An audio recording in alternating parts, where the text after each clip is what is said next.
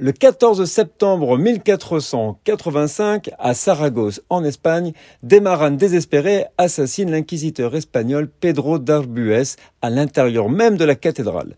Pour rappel de ce que sont les maranes, à partir du XVe siècle, les juifs de la péninsule ibérique, c'est-à-dire l'Espagne, le Portugal et les colonies d'Amérique latine, ont été contraints par l'acquisition de se convertir au catholicisme, mais la plupart continuaient à pratiquer le judaïsme en secret et au risque de leur vie.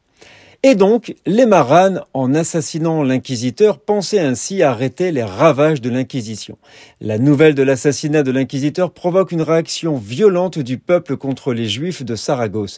Mais l'intervention de l'évêque Alfonso de Aragon empêche le massacre de la Judéria et le massacre des juifs y vivants car il était venu à temps pour pacifier le peuple.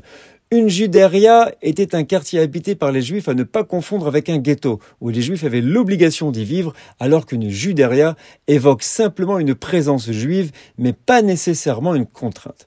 Cependant, cet événement a incité l'Inquisition à renforcer leur activité horrible, et le prêtre inquisiteur deviendra martyr et sera canonisé en 1867 par le pape Pie IX. Nous sommes le 14 septembre